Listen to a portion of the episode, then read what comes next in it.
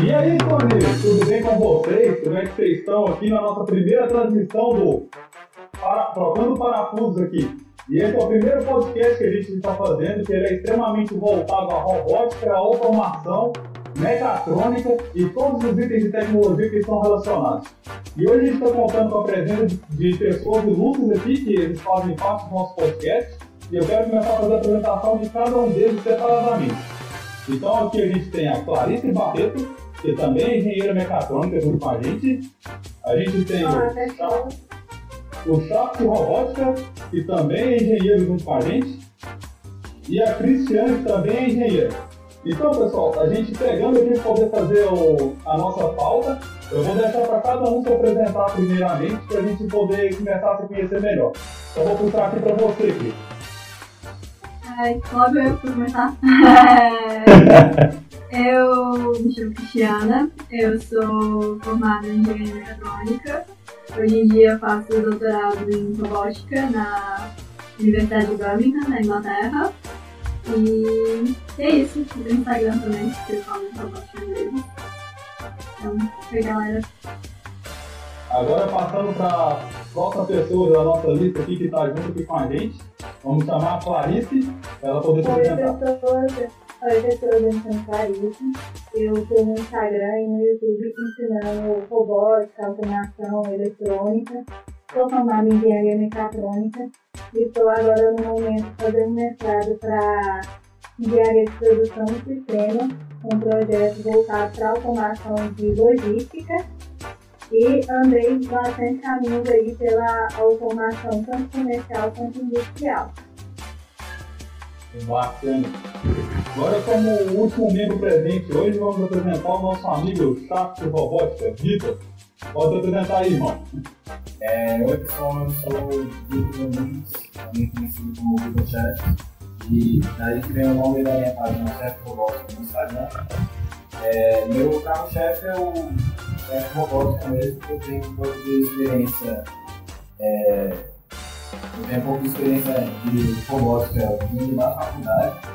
Nunca trabalhei, é, nunca fui empregado na área de, engenharia, mesmo eu estou sendo autônomo desde que me formei. E tenho aí uma bagagem, uma experiência, Força Aérea, então eu tenho contato um pouco com é, comunicações satélites e, e essa área de tecnologia. Sensacional, Vitor. Então, agora é minha vez. Vou apresentar.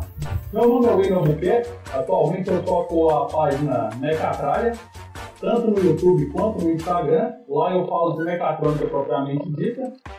Sou formado em engenharia mecatrônica pelo Instituto Federal de Tecnologia de Santa Catarina. E eu já trabalho na área desde a minha segunda fase. Comecei fazendo projetos pessoais para outras pessoas por encomenda.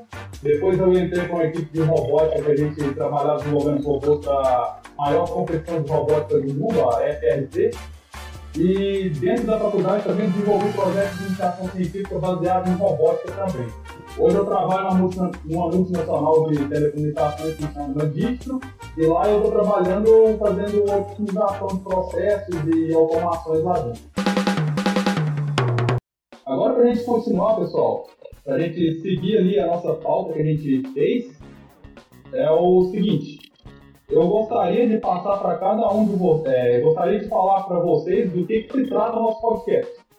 Basicamente, a gente está fazendo um podcast porque a gente viu que no mundo do podcast não tinha tanta gente falando sobre tecnologia, falando sobre mecatrônica, falando sobre, automação. E a gente, como a gente representa as pessoas nas redes sociais, a gente decidiu também fazer um podcast. Mas é um podcast diferente da maioria, porque todo mundo sabe como é que é sair da faculdade depois da aula, sair do emprego e passar aquele rapidinho poder bater papo com os amigos. E depois da pandemia a gente ficou sem jeito de fazer isso com frequência. Então a ideia do nosso podcast é exatamente isso, falar sobre assuntos diversos das nossas formações, ou então de notícias de tecnologia, de uma maneira bem descontraída, como se a gente estivesse tomando um copinho de cerveja. Então, se algum de vocês quiser agregar mais alguma coisa na minha explicação, podem falar aí. Rapaz, eu não sei como é que vai ser essa dinâmica da gente aí, da gente se alternar aí no momento que vai falar. Mas Eu já tô gostando, é um, é um podcast, é uma coisa que eu sempre quis fazer. Quando eu era adolescente, eu escutava muita rádio pela, pela internet, né? De rádio de, da galera de anime e tal. E tinha uma rádio chamada Rádio Blast, que eu acompanhava pra caramba. E aí eu ficava pensando, caramba, será que eu posso ser um desses hosts, um desses apresentadores?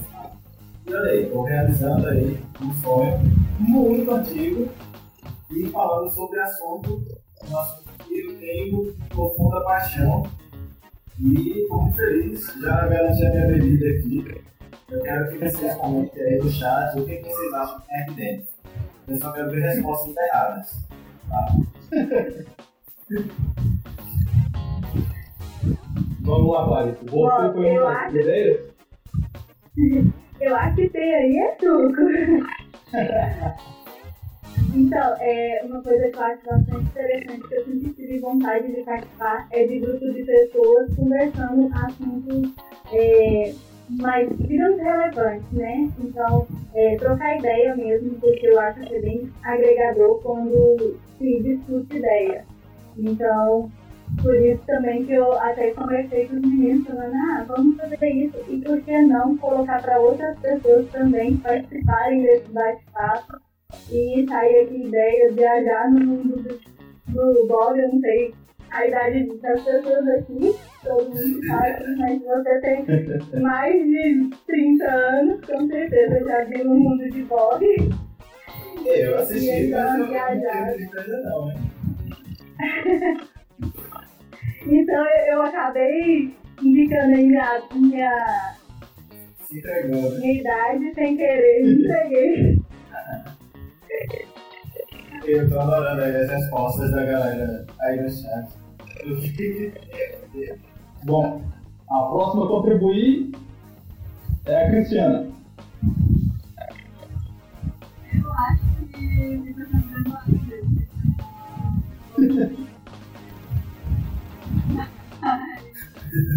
Eu acho sensacional a ideia do podcast, independente também. Adoro.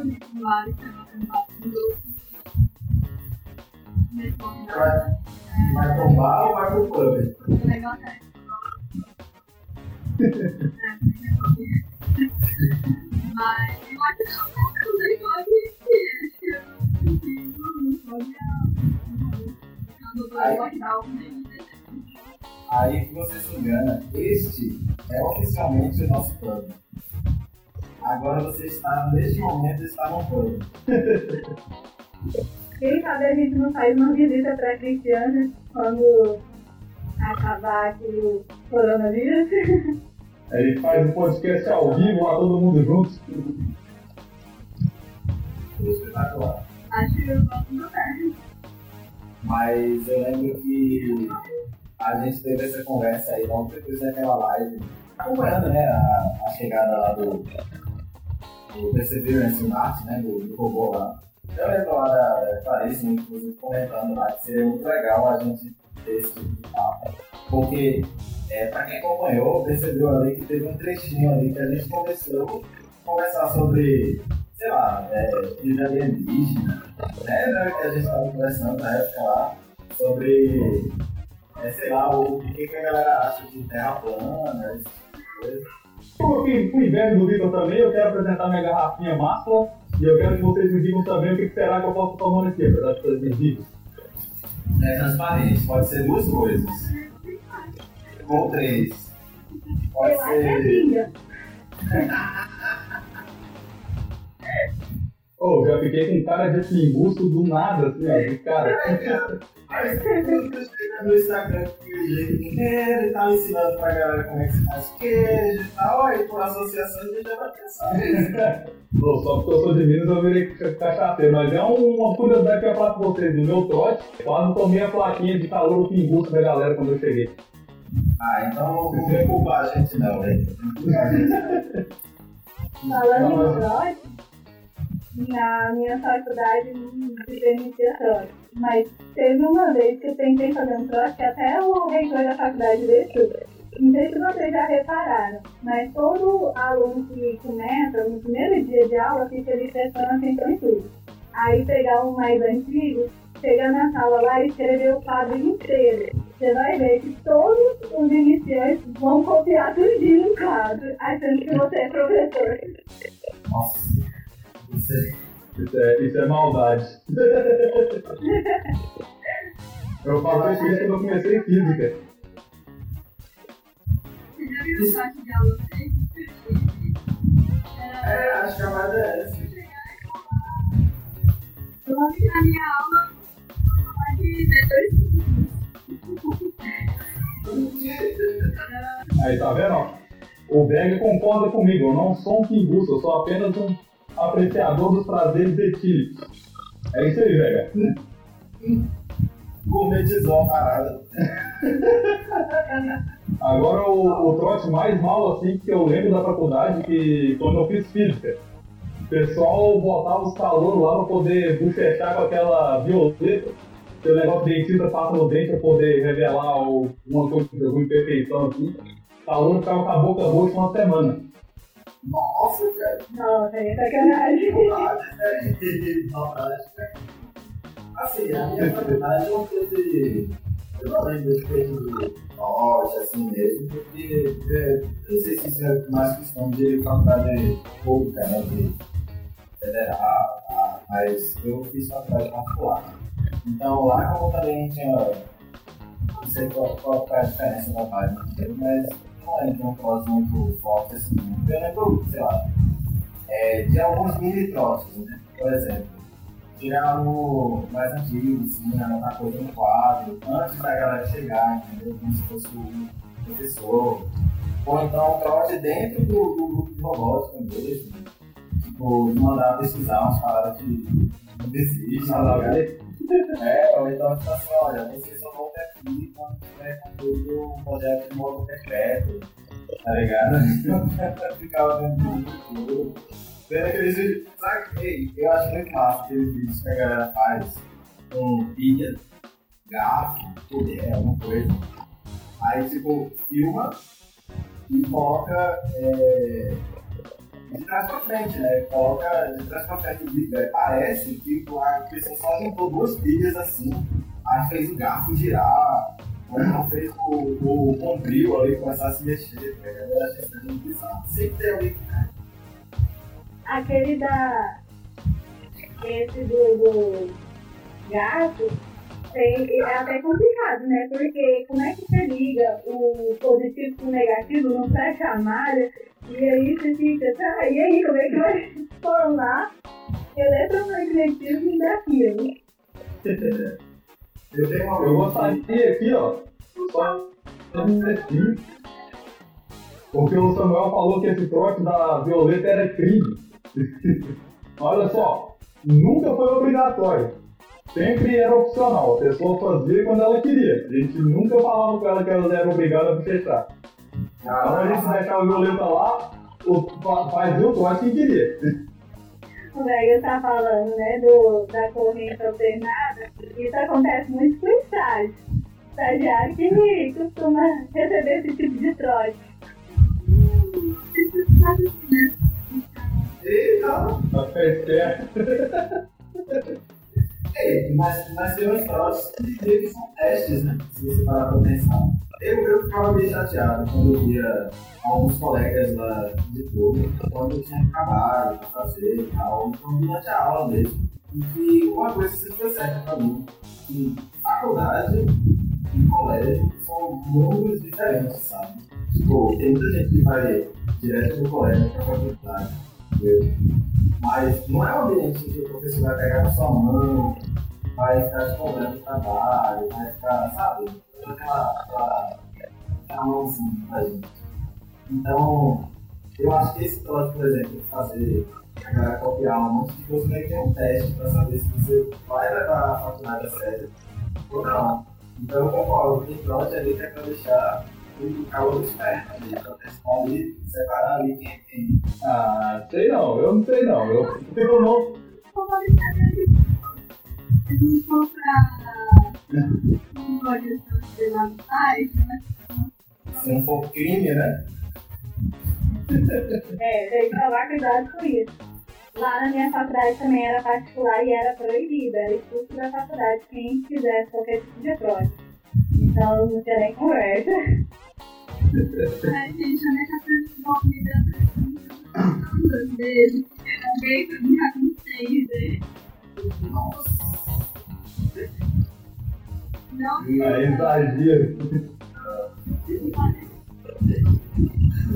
Não foi tudo não, né? fica claro.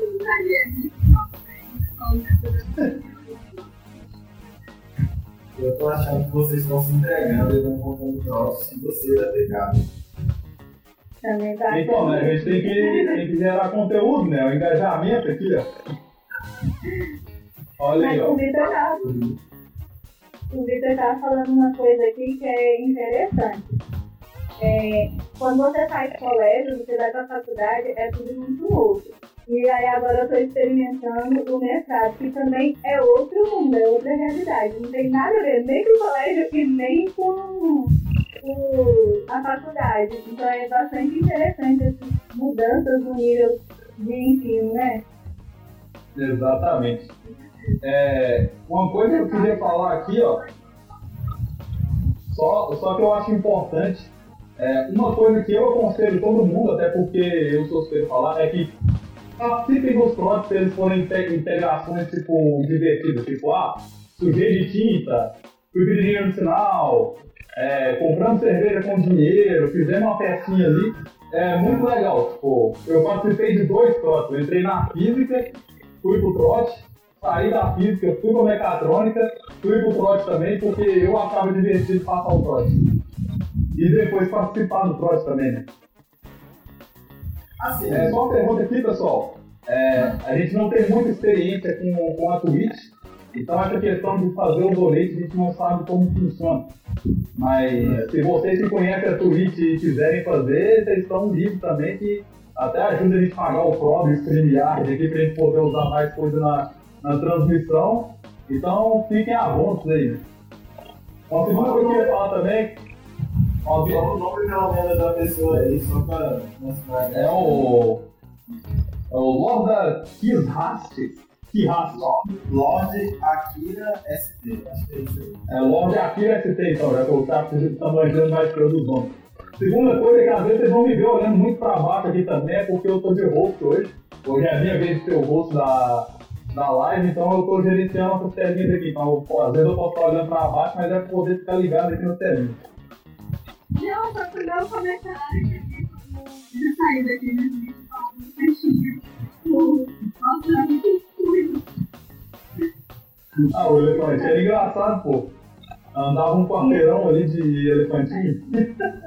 É uma coisa interessante que, que foi falado aqui, a integração entre os alunos, eu gosto sempre de falar que é, a faculdade não é só a sala de aula, não, só é, não é só matéria, porque eu mesmo tive muito conhecimento aprendendo com outros colegas, então assim, estar ali com os colegas, entender a dificuldade do colega, ajudar, ser ajudado, isso é muito importante. A gente tem que mudar muito o conceito de quem está ali do nosso lado é concorrente. Não é concorrente, é o nosso colega. Então a gente tem que sair um pouco da indústria é, 2.0 e para a indústria 4.0, onde todo mundo se integra, tem espaço para todo mundo, não precisa ficar nessa onda de concorrente, porque eu já vi é, colegas meus que achavam que a sala inteira era concorrente, não conversava com ninguém, e ficava preso ali na, na aula. E isso perde muito, então se você ainda está na faculdade, não faça isso, interaja. Eu aprendi muita coisa, mas muita coisa com os tecnólogos. No meu TCC, quem me ajudou foram os tecnólogos da própria faculdade. Eu ficava na dúvida ali na montagem e eles me ajudavam e me ensinaram bastante. Então é muito importante essa interação. É, pessoal, vocês precisam lembrar o seguinte: a união faz a força. E serão cinco anos de batalha se vocês se formarem na época certa, porque às vezes acontecem imprevistos e pode ser que a gente não se forme na época certa. E quanto mais aliados você tiver para poder travar essa batalha, mais rápido você vai conseguir chegar lá. Porque no mercado de trabalho também é isso. Você não trabalha bem em equipe, às vezes você nem é contratado para poder trabalhar ali. A gente pode agora passar para o próximo tópico da nossa live aqui, que a gente já fez na apresentação, que é a gente falar do, das nossas experiências na faculdade em si, né? Então, eu me formei na engenharia, é, eu me formei na Unip, aqui em Goiânia, sou goiana. E assim, eu também não sabia exatamente o que era mecatrônica, eu tinha uma leve ideia do que era, eu conheci mesmo na faculdade e cada semestre fui me apaixonando mais. Lá na faculdade a gente puxou mais pro lado da mecânica, então a gente ficou junto com a engenharia mecânica durante muito tempo. É, acho que só um ano e meio antes de formar que separou a mecatrônica da mecânica. Eu tive, assim, eu conheci o Arduino, que é meu xodó, quem me segue lá nas redes sociais, no meu YouTube também sabe que ele é o microcontrolador mais xodózinho meu. eu conheci ele lá na, na faculdade, numa das matérias, a gente decidiu desenvolver projetos e o professor me apresentou e aí foi amor à primeira vista. Nunca mais nos largamos. Mas assim, é, eu acabei puxando mais pro lado da automação industrial. E coincidentemente, assim, eu consegui um emprego numa loja que vendia equipamentos de automação industrial. Depois eu fiz o estágio na Ambev, foi uma experiência incrível. E na Ambev, no site da Ambev, a gente pôde aprender todo o processo industrial, que inclusive é algo que eu estudo agora na, no meu mestrado de engenharia de produção e sistemas. E passei também, desenvolvi projeto, eu desenvolvi um projeto para uma empresa de som em que a gente automatiza, automatiza o som do ambiente. Então, aquele som ambiente ele vai ficar mais alto ou mais baixo, dependendo da quantidade de pessoas e barulho do pessoal. E aí, eu desenvolvi esse produto com um amigo e também estou é, com uma startup voltada para a área industrial também. É, eu fiz MBA, é, Universidade né? Meu curso foi Engenharia Mecatrônica, é, mas diferente da Clarice, não foi mecânica, não foi controle, que é uma coisa que eu acho que menos ainda o que é do que o Megatronic, quando eu estudei o robô, né? E é isso, o curso da, da Univer é bem mais voltado para a área elétrica do que para a área de mecânica, que as pessoas sempre conhecem, principalmente voltado para a área de controle, que é uma subsidiária da elétrica, né? Que é controle de sistemas. Que basicamente, para quem não sabe, quando a gente tem um sistema, e a gente tem uma retroalimentação desse sistema é, para controlar para controlar a saída dele, né, através dessa retroalimentação, isso é controle. Então, eu peguei essa parte de controle e eu peguei a parte de robótica, do controle aplicado à robótica e de modelamento de robô e tal. Eu fiz projetos durante o curso nisso, eu fiz é, no TCC nisso. Aí depois eu segui na UNB para o mestrado, também na área de robótica, no caso, modelamento de, das forças no braço robótico, né? É, no caso do TCC, eu mexi com manipulação cooperativa, né? De um braço cooperando com o outro. No mestrado eu mexi com esse negócio de força no braço robótico e depois eu segui para o doutorado, que eu vou fazer agora, né? Que eu mexo com manipulação robótica em geral também. É, com modelamento, com controle, com desenvolvimento e, e é isso. No meio desse meu tempo de coisas. Bom, então, gente, é, assim como a Clarice, eu também fiz o NIP, mas eu estudei na Unip de Brasília. Fiz mais um curso de engenharia mecânica. E uma coisa que eu sempre tenho que. Sempre não, mas algumas vezes eu tenho que explicar, né? Isso aí. É que tem algum mistério ali sobre o curso de mecatrônica é, em, em Brasília. Eu não sei se a UNB passa por isso também. Mas parece que é, tem, tem uma diferença. Obviamente, todo mundo sabe que tem todo mundo sei, né? Mas algumas pessoas sabem que existe a diferença entre o curso de engenharia de controle de automação e engenharia mecatrônica, que é uma das coisas que falam para as pessoas. encurtar a história, né? Eu acho que você já deve ter visto isso. Eu, inclusive, já falei isso. Não faço mais isso. É, e aí, a Unip, ela emite o diploma de Engenharia de Controle e Automação e Volta Mecatrônica entre parênteses. Se, se você for, for a, a grade de curricular de mecatrônica, né, ela, a construção Unip, ela é muito mais pesada em mecatrônica do que e automação. É, aí o que que rola? É, eu fiz a faculdade, eu comecei em 2012. É, em 2012, demorei um momento para me formar, mas me formei, conheci a Cetronics, que era o meu robótica lá na faculdade. É, eu sou de Recife, morei em Brasília nesse período aí, é, como motivo de trabalho, né, como eu falei, eu sou de lá. E lá eu comecei a fazer essa faculdade. É, eu me formei em 2018, né? 2018, e aí eu já saí focado em começar o meu próprio movimento, né? O meu próprio. Eu acho que eu já, eu já comecei isso com, com os meus colegas aí de painel aqui, mas eu já comecei esse meu movimento chefe robótico, que é uma ideia realmente de criar uma comunidade em que no futuro a gente veja robôs talvez tão populares quanto celulares são para as pessoas, né? Que não é uma ideia muito inovadora se você for lembrar do computador pessoal. É, se você já assistiu ao Piratas do Vale do Silício ou, ou, como é que se diz, é, a, o filme da biografia do Jobs lá, ou até aquele Make the Print the Legend, que é um documentário que fala sobre a iniciativa de trazer impressão 3D para dentro de casa. Para mim, a ideia é começar a, a, fazer a robótica dentro de casa ser trivial. O Vitor estava falando sobre a questão da, de controle automação mecatrônica. Eu andei pesquisando, fui no CREA, e no CREA não existe mecatrônica. Todo mundo é engenheiro de controle de automação. Eu acho que é por isso que a Unip põe entre em parênteses. Porque pelo CREA só existe uma engenharia. É, esse é um assunto que eu vou puxar porque porque isso aí é uma coisa que o Mecatralha corre atrás, até queria comunicar para as pessoas aqui também.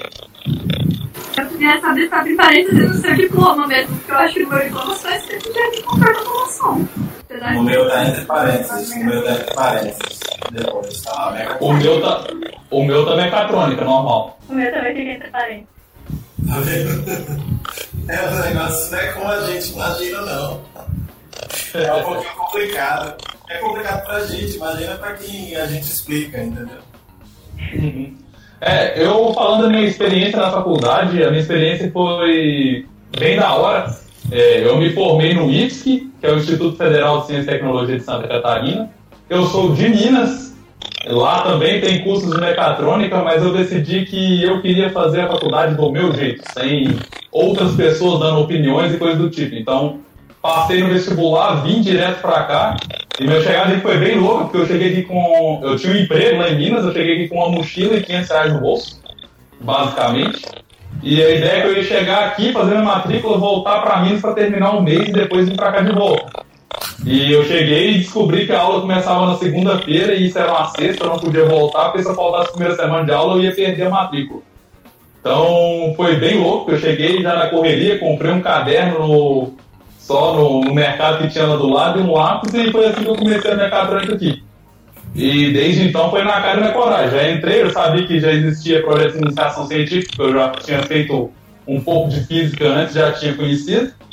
Já entrei de cara na segunda fase dos projetos de iniciação científica, fiquei uns dois anos nesses projetos e participando de tudo que dava, programa de empreendedorismo, fazendo matéria extra que podia pegar na época, estava no laboratório fazendo matéria junto com os mestrandos que tinha na época lá, que o professor do, do laboratório dava aula na matéria e deixava os bolsistas participar como ouvinte para poder aprender.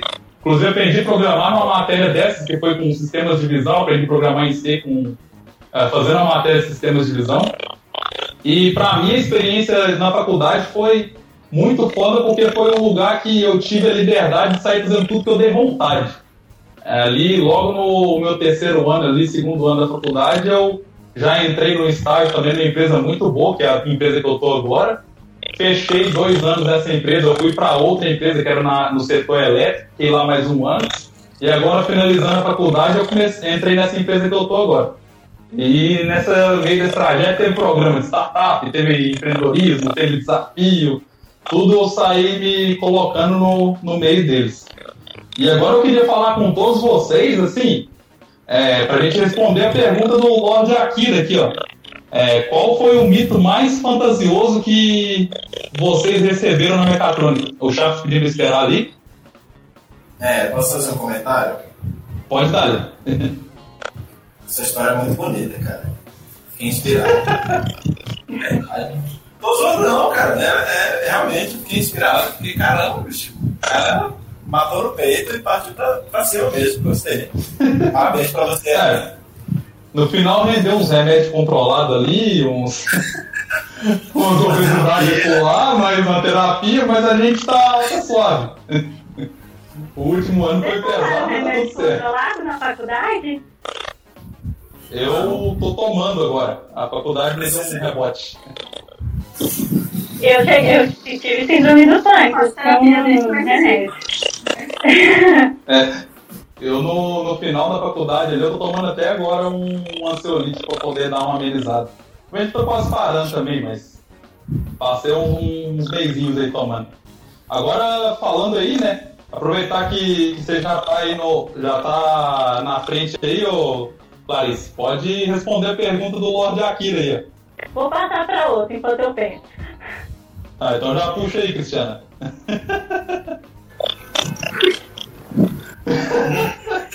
é assim. Aqui é assim. É, é sempre o analfabeto. Eu que não achei.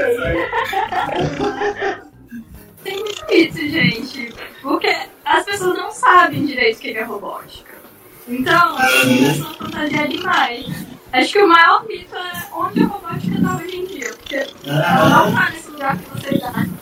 Porque Boston Dynamics botou um vídeo de um robô dançando. Aquilo não é, é uma coisa de malha aberta, não é uma coisa de verdade. Robôzinho fazendo entrevista. Então, tipo, muitas dessas coisas não são criadas, todo mundo fica babando, falando que maravilhoso e tal. Mas a robótica tá bem avançada, tem coisas sensacionais, mas a gente não tá ainda no lugar que muita gente acha que tá. A gente não tá com uma inteligência artificial prestes a dominar o mundo, temos que ficar morrendo de medo. Isso não existe. Então, eu acho que a coisa fantasiosa que eu, que eu tenho é, é essa. A gente não tá onde as pessoas acham que a gente tá. Pensei aqui já no, no mito. Então volta.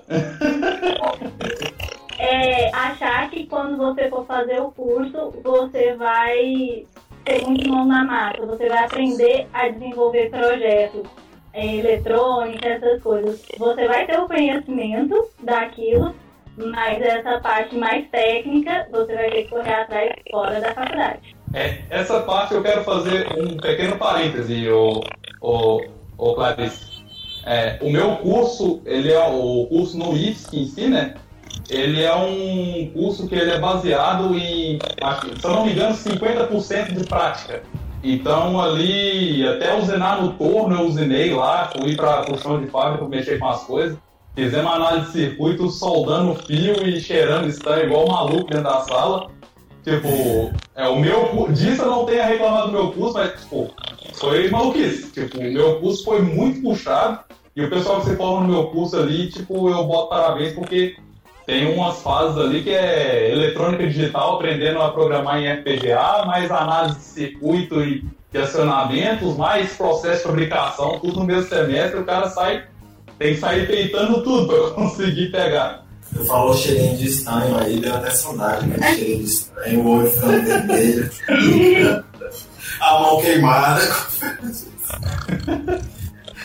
Ei, então, mito, não faltam mitos, sabe? Sendo que depende de quem fala o mito.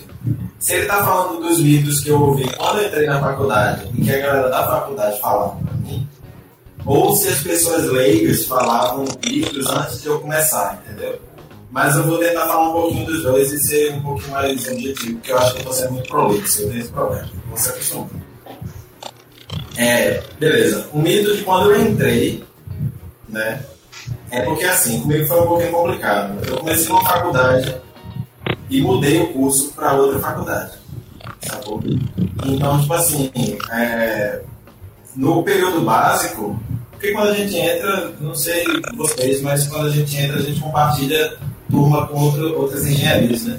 Então a minha turma era tipo 84 alunos, tinham 4 de mecatrônica. O resto era engenharia civil e, e um de engenharia elétrica. E aí depois, né, juntaram, juntaram a galera das outras turmas e formaram uma turma Então falavam pra gente na época que, tipo, os próprios alunos mesmo falavam que a gente ia dominar a tecnologia, que a gente ia saber programar site, aplicativo, que a gente ia saber hackear os sites, que a gente ia conseguir integrar a casa toda assim. E o problema não é você não você conseguir isso, porque eu, realmente acho possível as pessoas aprenderem isso. Mas você sair, beleza, eu formei hoje, amanhã eu já vou estar sabendo fazer todas essas coisas na prática, sacou? Isso aí é um enorme mito. E assim, é, no campus Brasília da Unip, tem uma estrutura legal, inclusive, tem uma, um laboratório de oficina lá, em que é, eu fiz é, solda eletrodo revestido, aí tinha uma. Tinha outras ferramentas lá de, de oficina, mecânica de torno, é, fresador, essas coisas assim. É, tinha um laboratório de ensaios, então eu acho que a gente teve meio que um palco para trabalhar ali na prática, só não foi tão extensa essa prática, entende?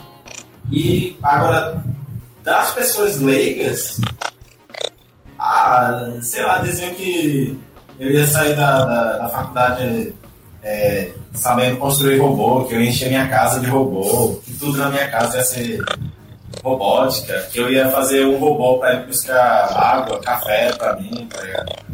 E, enfim. E Ganha é, três salários mínimos. É, eu ia enriquecer como engenheiro. Pois é, enfim. Acho que não são mitos muito, tipo, muito criativos, não. Acho que todo mundo já ouviu alguma coisa disso. É, ou... É, você vai sair da faculdade e vai ter um emprego. Esse aí que eu ia realmente falar do, dos meus mitos, né? Tipo, a minha cidade, que eu, da onde eu vim, era uma cidade muito pequena, tinha 3 mil habitantes. Então, quando eu falei de mecatrônica lá, o que eu ouvi é que eu era doido. Basicamente por aí. É... Só que os mitos que eu escutava eram assim, ó. Não, sua engenharia é nova, então a hora que você se formar, você tá empregado, você não precisa nem de esforço. A outra coisa é o a outra coisa eram os oito salários mínimos lá, que é o piso do engenheiro aqui no Brasil, que todo mundo achava que eu já ia ganhar de cara e que era assim. E é. na parte da formação em si, un... os únicos mitos que eu ouvi era só aquela questão da robótica azemoviana lá que tinha nos livros dele, né? É, fora isso, os mitos que eu tive foi mais os mitos que o pessoal da engenharia escuta que engenheiro já sai empregado e coisa assim, né? E o que eu digo para vocês é que não é verdade, porque ou você se esforça desde o início de correr atrás e encontrar seu emprego, tipo, entrou no estágio, mostra para que você veio, ou entra num projeto de empreendedorismo e começa a trampar para valer lá.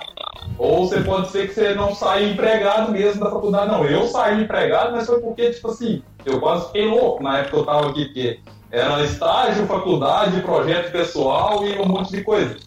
Mas eu conheço vários colegas, tipo, inclusive colegas com notas altas, então não se iludam só com a questão da sua nota. Se estiver, tipo, tirando acima de 8 ali, você acha que seu boletim vai te deixar empregado, porque empresa é difícil, as que vejam, as que olham o boletim assim, poder falar se o aluno é bom ou se é ruim.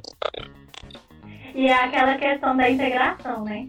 Porque se você tem colegas na faculdade, quando é, você sair e seu colega encontrar um lugar e ele tiver que indicar alguém, ele vai lembrar de você. Se você for um bom aluno e teve essa integração, faz muito mais diferença do que ter a nossa máxima da sala. E é importante que a faculdade seja uma experiência completa, né? É uma fase bem legal da vida. É importante fazer amizades, é importante ter uma vida, é importante. É importante participar de projetos que não sejam só é, é, sala de aula, sei lá, fazendo prova, fazer projetos extracurriculares pelo menos as faculdades públicas, elas têm projetos de extensão, que são uma coisa bem interessante, bem importante também, que é pegar a faculdade e levar para o público, né? Então, tem muita coisa que você pode fazer para dar de volta. E, é, sei lá, eu acho muito importante dar esse retorno para a comunidade, fazer trabalho voluntário. Sei lá, ter uma experiência mais completa para ser um ser humano mais do que só um engenheiro, né? É, ô Cris, é seguinte, eu acho que você pode dar sequência nessa pergunta do Vega aí, mas não pegando só na parte da indústria, pegando no todo, né? Vamos dizer assim, né? Que você trabalha na parte de pesquisa com mais enfoque, né? Como que o TCC... Eu... Eu acho que tem muita gente que faz TCC como enfoque em alguma aplicação na indústria, então isso pode ser uma coisa. Mas para a parte de pesquisa, o TCC é uma, é uma porta de entrada, né? O que eu vejo muito é que quando você está fazendo a sua graduação, você está estudando meio que, que é meio que já estabelecido na literatura, sabe? O que tem nos livros, o que você dando uma base para o seu conhecimento. Aí, você está fazendo o TCC uma iniciação científica, você pode até sair um pouco disso, pode estar um pouco além, mas você ainda não tem bagagem para se aprofundar demais. Quando você vai para o mestrado, você começa a sair desse básico e expandir um pouco mais em temas mais. Não que a faculdade não trate de temas avançados, óbvio que trata, né? Mas no mestrado você consegue avançar um pouco mais nessa literatura, no que a gente chama de história da arte, que é aonde a gente está em termos de conhecimento. Então você começa a avançar e você pode escolher alguma área para tentar chegar mais na frente no conhecimento desse estado da arte, às vezes até produzir algum artigo, alguma coisa que seja alguma contribuição. No doutorado, você vai já ter um conhecimento maior do que, que é o estado da arte na sua área específica e você vai tentar dar esse passo a mais para avançar o conhecimento, né? Então, cada coisa é um passo e cada, cada pedaço, cada estágio vai ser um treinamento para o próximo. O TCC vai te dar a bagagem para você poder fazer esses projetos, começar a fazer uma pesquisa, talvez, o mestrado já vai tirar uma bagagem para estudar mais, o mestrado é meio que, o mestrado, pelo menos o mestrado acadêmico, é um treinamento para pesquisador. Então você vai começar a ter. começar a ter. A ter a, talvez desenvolver provas, a desenvolver. a ler uma literatura acadêmica mesmo e tal. Para no doutorado você tentar ter uma contribuição mais. maior, mais significativa na, na literatura e no que é o estado da arte meio que isso. E qual foi seu TCC, Cris? É, o tema dele? Agora eu fiquei curioso também da questão. O tema, na verdade, meu TCC eu fiz em, eu fiz em dupla com um amigo meu. O TCC na UNB é, é um ano, né? Tem TCC 1 e TCC 2. No TCC1 a gente queria trabalhar com métodos de comunicação visual entre um robô e outro, mas aí depois a gente resolveu mudar completamente, então a gente tem duas partes, né? A primeira é esse método de comunicação visual, que é um desafio da Robocop que a gente participava, e a segunda parte que foi o que me levou para depois mesmo foi manipulação cooperativa. Então a gente tinha esse robô humanoide, que é um robô com uma forma humana, que tinha dois braços. Então a gente pode considerar cada braço do robô como um manipulador por si só, como um robô por si só. E aí o que a gente trabalhou foi pegar o que já tinha na literatura, né?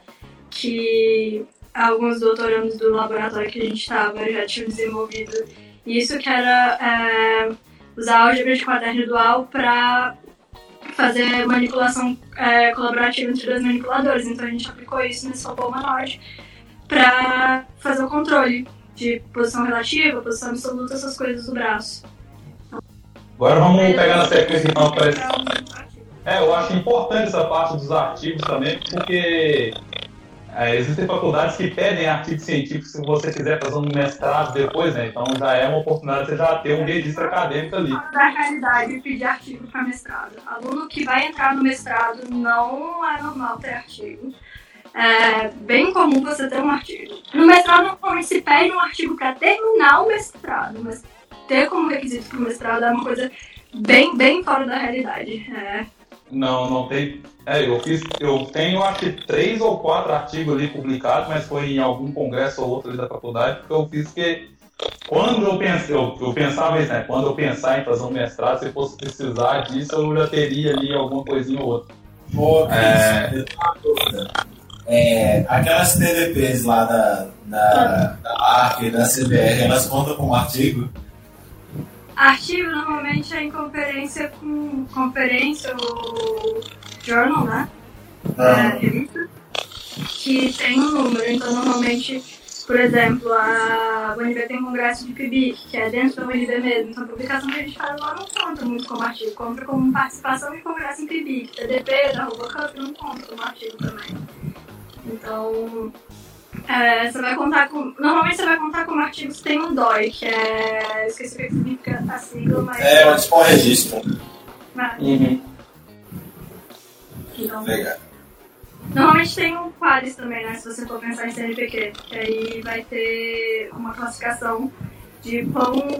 Tem fator de impacto, né? Que é uma coisa que se usa no mundo todo, mas na, no Brasil em particular tem a medida do Qualis, que se é A1, B1, tipo, qual é o valor desse artigo.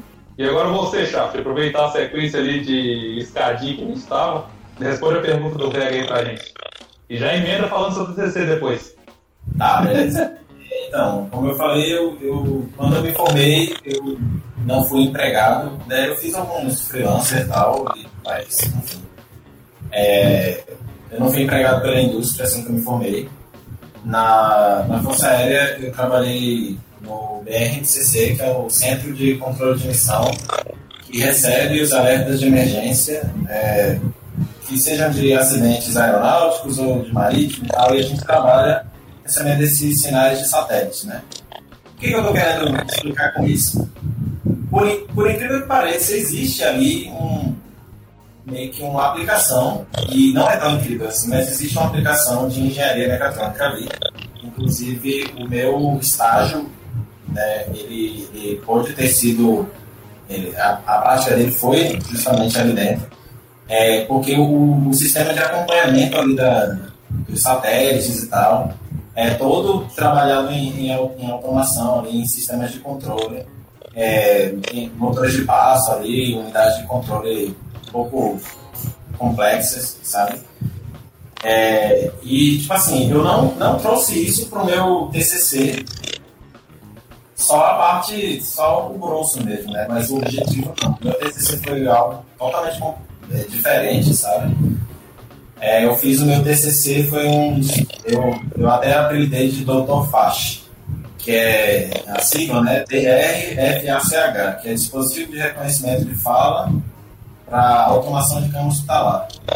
Eu desenvolvi um dispositivo que você acopla numa cama hospitalar que é manual, na manivela, e ela se torna automática por comando de voz, e aí ela assume as posições lá que, que o enfermeiro julgar necessárias para o paciente ficar ou médico.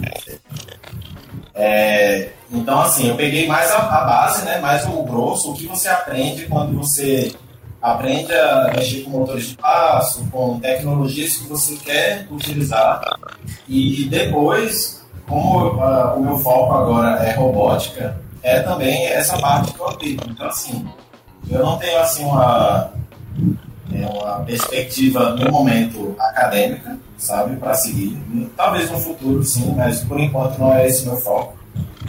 É, mas assim, o que uso é mais o que eu aprendo fazendo uma coisa, sabe? Tipo assim, dificilmente você precisa concluir o seu TCC e seguir suas pesquisas naquele, naquela, naquele mesmo naquele mesmo viés, né? naquele, naquele mesmo foco. Mas aquilo que você aprende desenvolvendo o seu projeto, você com certeza vai carregar como bagagem para desenvolver outras coisas. E eu acho que isso é bastante comum de acontecer. Clarice, sua vez? Então, o meu TCC foi primordial para eu conseguir a vaga de estágio lá no Ambev. Então, realmente faz toda a diferença. É, eu vou explicar o que que, qual foi essa pegada né, do meu TCC. primeiro eu vou falar sobre o que eu desenvolvi lá no TCC. Eu desenvolvi um sistema de trava que ele era par, par, parcialmente remoto. A pessoa ela digitava a senha ali na trava e uma mensagem era enviada para um celular cadastrado e esse celular cadastrado enviava uma mensagem de volta para. Eita! Travou tudo. Oi. Mandava uma mensagem para onde? Até. então, ficou travado aqui, perdi todo mundo. É, mandava mensagem para um celular registrado. E aí, esse celular registrado tinha que devolver a mensagem com a senha certa para conseguir liberar a destravar. Ou então poderia utilizar tag de RFID para liberar a trava. O diferencial, assim, que para mim foi algo muito incrível no meu TCC, não foi nem o projeto, mas foi o fato de que foi um desafio incrível. É, tudo que tinha para dar errado, deu errado, porque lá na minha faculdade você tem que fazer o protótipo, não, não basta a parte teórica, tem que mostrar o produto funcionando. E era um grupo de seis pessoas. E a gente teve que lidar com pressão em grupo, que é a questão de trabalho em equipe, que faz toda a diferença. Então, quando eu fui fazer o, a minha entrevista lá na Ambev para o estágio, eu já tinha feito o TCC, que foi nos acréscimos que eu consegui o estágio lá, então eu já tinha desenvolvido meu TCC e na hora da entrevista é, perguntaram dos meus feitos, como eu não tinha experiência em nada, coloquei o meu TCC e o supervisor na época perguntou como que foi o trabalho, perguntou como que foi o trabalho em equipe que a gente desenvolveu qual foi o, o nosso desenrolar e isso eu tenho certeza que contou para eu conseguir a vaga lá. Então, assim, é, o, você pode usar o TCC como experiência, quando você não tem experiência, você pode colocar seu TCC para ser sua experiência de trabalho. E também, é, o TCC vai te trazer conhecimento que a faculdade não traz. Assim, lógico que a gente aprende muita coisa, mas quando você tem que trabalhar ali sob pressão, você tem que, assim, tem que fazer um monte de coisa. Lá no meu, na minha faculdade também foram dois, um ano de TCC. E eu posso dizer que eu aprendi muito mais no meu TCC porque eu vi as falhas acontecerem. Porque quando a gente está na teoria, é, tudo funciona. Tudo, assim, é fácil e tal, mas quando chega na prática, a coisa muda. A coisa muda totalmente de cenário. Então, e eu gostei muito do meu TCC ter dado tudo errado, porque foi lá que eu descobri a importância de analisar quantos amperes os, os, os componentes consomem. Eu consegui identificar ali muitas e muitas coisas. Eu aprendi parte técnica muito com o meu TCC. E justamente porque deu um monte de falha. Inclusive, às vezes o problema era no hardware e estava contando como um problema de software. E eu ficava louca da cabeça. Mas eu aprendi muito. Da minha parte, né, é, eu não fiz um TCC na área da indústria. É, como eu gostaria no início, eu falei para todo mundo que ia fazer, mas eu não fiz porque na época do meu TCC me teve uma oportunidade de negócio e eu tenho um amigo que ele é fisioterapeuta e na fisioterapia eles têm um, uma demanda que é o seguinte, o fisioterapeuta, todos os exames que ele faz é pelo tato. E aí quando o exame é feito pelo tato ou por alguma coisa, ele depende da crença humana, de como a pessoa foi treinada, se o cara já teve mais experiência ou não. E o meu TCC foi basicamente desenvolver um apalpador para poder delimitar algumas características da pele, das fáscias e dos músculos do corpo humano. E a ideia é que eu fizesse o produto no final do TCC. Foi um TCC na época de pandemia também, foi um TCC pandêmico. Eu cheguei a fazer a metade do projeto prático dele, basicamente. No finalzinho eu precisava de um osciloscópio e de um, de um gerador de função para terminar a calibração dele. E por causa da pandemia eu não consegui. Então, na última semana da entrega, nas duas últimas semanas da entrega, eu tive que pivotar o projeto e fazer um projeto inteiro de projeto de produto. E aí, no final, colocar só os anexos do que já tinha sido construído. O desafio foi louco, porque enquanto um era mostrar o produto em si, fazendo os testes do produto, não precisava botar muito da tecnologia embarcada, no outro eu tive que colocar tudo. Então, tive que ler um livro de 300 páginas sobre fisioterapia, trazer todos os conceitos de física daqueles oscilador harmônico simples, aquelas coisas que eu ia usar para você poder desenvolver o projeto. E foram 82 páginas ali que foi louco o processo de poder fazer. Não foi na indústria, mas era um desenvolvimento de produto que é o que eu acho que se encaixa no, no caso da pergunta do Velha. Se você quer fazer um TCC para a indústria, o ideal que eu penso é que talvez você procure uma empresa que trabalha no ramo da indústria tenta conversar com eles lá, ou talvez tentar até um estágio lá, e devido a uma demanda que eles tiverem, ou através de algum projeto que você veja que é necessário lá, você perguntar se eles te apoiam para fazer o seu TCC nessa área. Por exemplo, a, a, a Clarice falou que ela, que ela fez o estágio dela na Ambev e tudo, e, por exemplo, talvez lá na linha de produção da Ambev tivesse, por exemplo, um projeto que eu já fiz, vamos dizer assim, que é você tem que fazer uma, um monitoramento no fim da linha de invase. E ali você pode usar um sistema de visão, você pode usar um, um atuador pneumático para poder tirar as garrafas ali. E tudo isso é uma aplicação industrial da mecatrônica que você pode desenvolver em forma de TCC. Então, meu conselho é talvez você conseguir, de alguma forma, você conseguir o seu estágio antes, para já ter um tato das empresas que estão ali na indústria e a partir disso você conseguir propor o seu tema de TCC. É o que eu vejo como um caminho legal para poder fazer essa linkagem. Ah, algum de vocês tem algum parêntese sobre isso? Tem, tenho sim. É, essa questão é até interessante. Eu vou. Eu estou começando uma startup, a gente está no período de validação. E a validação de uma startup, por exemplo, a gente vai trabalhar com equipamento IoT para a indústria.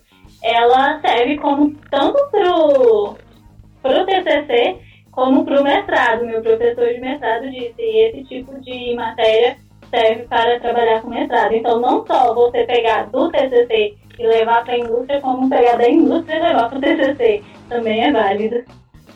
Massa. Aqui a gente tem, agora vamos ler alguns comentários aqui, antes de passar para o próximo tópico, a gente tem um comentário aqui da Vanessa Andrade. É, escutei vocês já.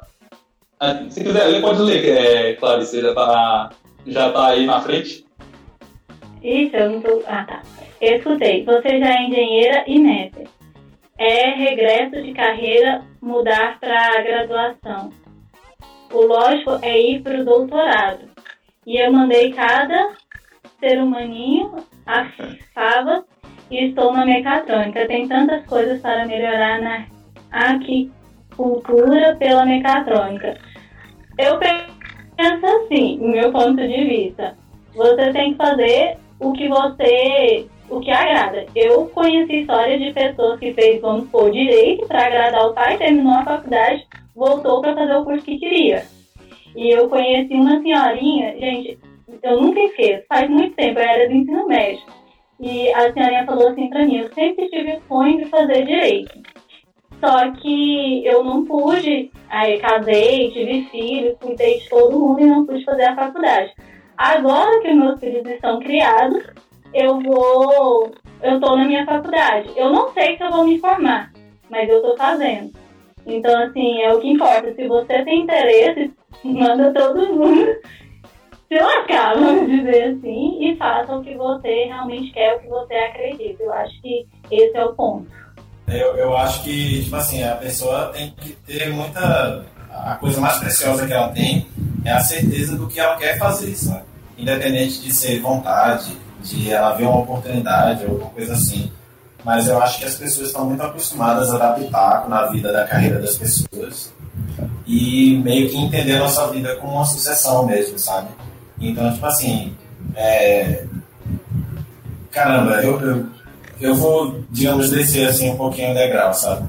Eu vejo que tem, tem gente com curso técnico que está feliz da vida, que está seguindo a profissão e está fazendo pesquisa também, está trabalhando em, em, desenvolvimento, e tem gente que tem diploma, que tem graduação e que, engavetou, entende? E que está desgostoso da vida e acha que em algum momento tem que aparecer um alecrim dourado que vai dar uma vaga, que vai dar uma oportunidade, entendeu? Só porque ela cumpriu aquela tabela ali. Então acho que não, eu acho que a pessoa tem que ir atrás do que ela gosta mesmo, sabe? Ou do que ela acha que certo para ela. Por isso que ela assim embaixo. Com certeza, Vitor, tá certíssimo. Como alguém que sai do mestrado e foi pro doutorado, eu não vejo isso como um caminho possível para seguir. Eu acho que você faz o que faz feliz. Não, não precisa, a vida não é uma escadinha que você tem que ir ganhando de cada fase. Espelho. Uma etapa e tal. Não, não funciona assim. É, tipo, você pode descer pra subir de novo, pra ir pro lado, pra uma cambalhota, sei lá. Não tem jeito, não faz que você vai ficar feliz. É, então, Vanessa, Tipo isso. siga seu sonho, siga o seu plano, faça o que te faz feliz, o que você gosta e mete bronca. É, o, o que eu tenho para dizer é o seguinte, é, principalmente na nossa área, não dá para você ouvir conselho de quem não passou pelas dificuldades que tem. Então, tipo, a gente tem vários engenheiros mecatrônicos e vários engenheiros de outras áreas, mas uma coisa é você escutar um conselho de uma pessoa que, ah, eu me formei, nunca trabalhei, nunca fiz nada pela minha carreira. Também, tipo, ah, às vezes eu não, não fui trabalhar numa empresa e fui seguir para carreira acadêmica, mas às vezes a pessoa nem seguiu para lado nenhum e quer dar pitaco. Então, tipo, o que eu digo é, é o seu propósito. Você só deve escutar conselhos de pessoas que de fato construíram alguma coisa e que podem te dar bons exemplos de por que sim ou por que não, baseado nas experiências que elas têm. É, no meu caso, é, eu não conheço ninguém que tem mais de uma formação e que reclame disso ou que não diga que isso foi uma coisa boa para a vida dela. Então, se você está fazendo uma segunda formação, mesmo tendo o seu mestrado, bola para frente, porque, como eu falei na palestra que eu fiz no IFBA, a mecatrônica ela agrega em qualquer área. Então, basta você ter criatividade e saber o que você quer, o que que você quer fazer dela. Concordo, cara. Conhecimento agrega, né? Aprender, É isso aí. é isso que a gente tá aí. Então ele falou que teve que estudar de 300 páginas lá, né, de fisioterapia. Pá. Olha, pro, pro, pro meu TCC eu também tive que estudar é, decúbitos, é, úlcera de pressão, as paradas não tem nada a ver com o meu curso, entende? Então eu acho que o legal do TCC, voltando à pergunta anterior, é que você é a interdisciplinaridade e você conectar aqueles pontos ali. E depois da formação também, eu acho que mesmo que você mude de área, o conhecimento nunca é desperdício, sabe? Ô, Vitor, estão te entregando seus podres aí, ó. Ah, é, o Rex aí, ele foi do, dos eletrônicos aí lá do. É, ele fez faculdade lá comigo, ele tá sacaneando aí. Conhecimento a gente nunca perde, né? E igual eu mesmo, eu- na minha, é, no meu percurso profissional, eu fui pegando, pra mim eram coisas aleatórias. Eu achava que eu não estava seguindo uma linha de raciocínio, eu achava que eu estava muito, ia ali, voltava ali, e hoje eu vejo que tudo, todo o percurso que eu passei contribuiu para onde eu tô hoje. Às vezes a gente pensa que é aleatório, a gente pensa, ah, não, não, não dá pra ligar uma coisa com a outra, mas se você parar pra pensar, acaba dando pra juntar, sim, porque o conhecimento ele, ele é todo interligado. E o engenheiro, ele meio que é o, o cientista que, né? Não é o cientista, né? Os cientistas vão, vão vir com cinco pedras na mão atrás de mim. Mas o, o engenheiro, ele pega ferramentas, ele pega partes ali da ciência para criar soluções. Isso que é o bonito, cara. Isso que me enche os olhos da engenharia. Fiquei, cara, quando eu vi a engenharia com esses olhos, eu fiquei, era isso que eu devia fazer mesmo. Engenharia pode ser ciência também, Vitor. Olha, é verdade, desculpa. Mas é, muito, é muito legal você pegar a ciência e criar, criar soluções. E, e, querendo ou não, eu acho que eu, eu posso estar enganado, mas na sua área você também está fazendo isso. Sabe? Você está desenvolvendo ciência que também é solução. Com certeza.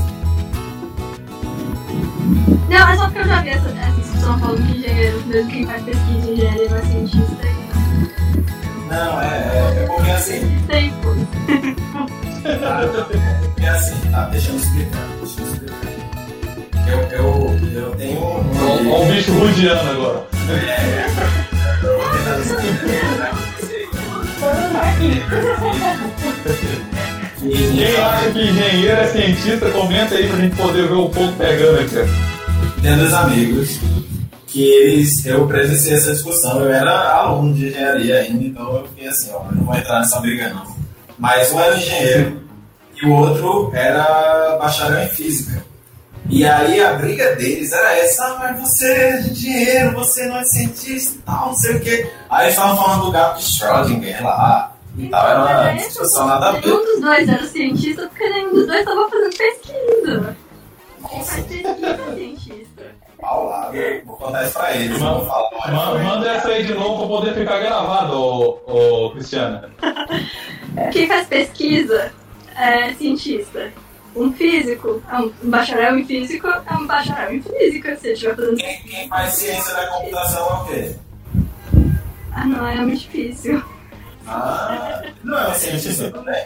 Um bacharel em ciência da computação. Tem que fazer pesquisa, pô. O requisito é a pesquisa.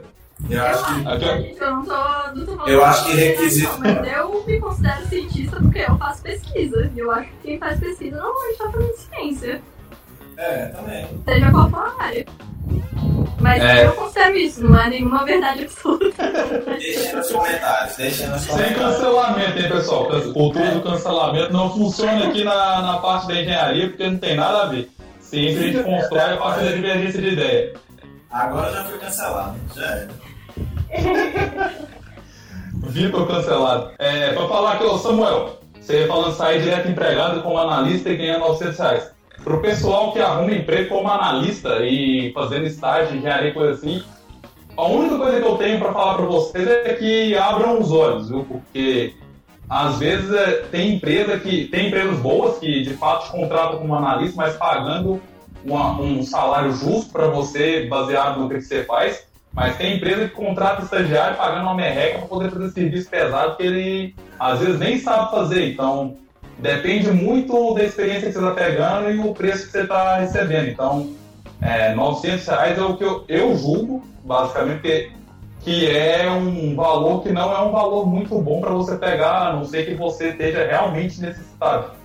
É, então, uma coisa que falta para a gente é se posicionar profissionalmente, porque a gente é uma engenharia que ainda está com alguns problemas, a gente vai falar mais para frente, questão de CREA e coisas do tipo, e o que está faltando para a gente, na minha concepção, é posicionamento. Então, é, sempre fique atento nessa parte de emprego, porque se a gente deixar as coisas irem acontecendo com a corda solta, a gente acaba se prejudicando. A Vanessa falando que networking é tudo, e eu posso dizer que é assim, porque se isso aqui está acontecendo é devido ao networking nosso, e que foi alto networking, que a gente achou muita gente foda ali. No... A gente tem um grupo ali que a gente troca ideia e, e faz um monte de coisa que, pô, foi alto, altos grupos. A gente tem aqui outro comentário, projetos que ensinam muito mesmo pelo que eu faço no quintal e eu já percebo isso. Na faculdade, eu sei que eu falei para vocês que na Unip a gente tem prática, e tem mesmo. O que foi grande diferencial para mim foi participar do grupo de robótica dos eletrônicos. Porque era um espaço em que eu colocava em prática, por vontade própria mesmo, mesmo que eles não colocassem, o grupo não falasse assim, faz esse projeto. É, muito do que eu estava aprendendo na faculdade muito do que eu tinha curiosidade. Então, algumas disciplinas os professores passavam para a gente fazer e, tipo, a gente meio que era, era chupeta, né? Que a gente já sabia, já, já dava alguns passos à frente, entendeu? Eu não estou colocando juízo de valor em quem faz, quem participa ou quem não participa desses grupos, não, embora eu estimule e eu falei, ó, gente, participe o máximo possível de grupos de robótica, de grupos de atividade extra aí, porque faz toda a diferença. Agora, assim, a gente sempre traz um pouquinho para casa, né? Porque o negócio vicia. Então, você tem contato ali. Amigão, eu não esperei começar, acabar o período básico para começar a mexer com Arduino, não, brother. Eu, fiz, eu comprei o Arduino, instalei a IDE em casa. Quando eu, eu acendi o primeiro LED, quando, nossa, foram dois momentos. Quando eu acendi o primeiro LED, eu fiquei com aquela cara, meu Deus do céu, o que será que eu não posso fazer agora? E, e depois, quando eu comecei a mexer com motor de passo, eu pensei, pronto, daqui para eu criar o meu primeiro robô com inteligência artificial são dois meses.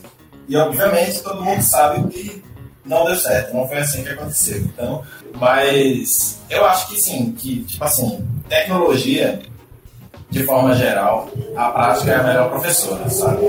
Não abandone a teoria. Não abandone a teoria. A teoria é importantíssima. Mas a prática eu acho que é o que fixa tudo na, na, na cabeça da gente. E teoria é o que vai acompanhando a gente, que vai dando aquele caminho, sabe?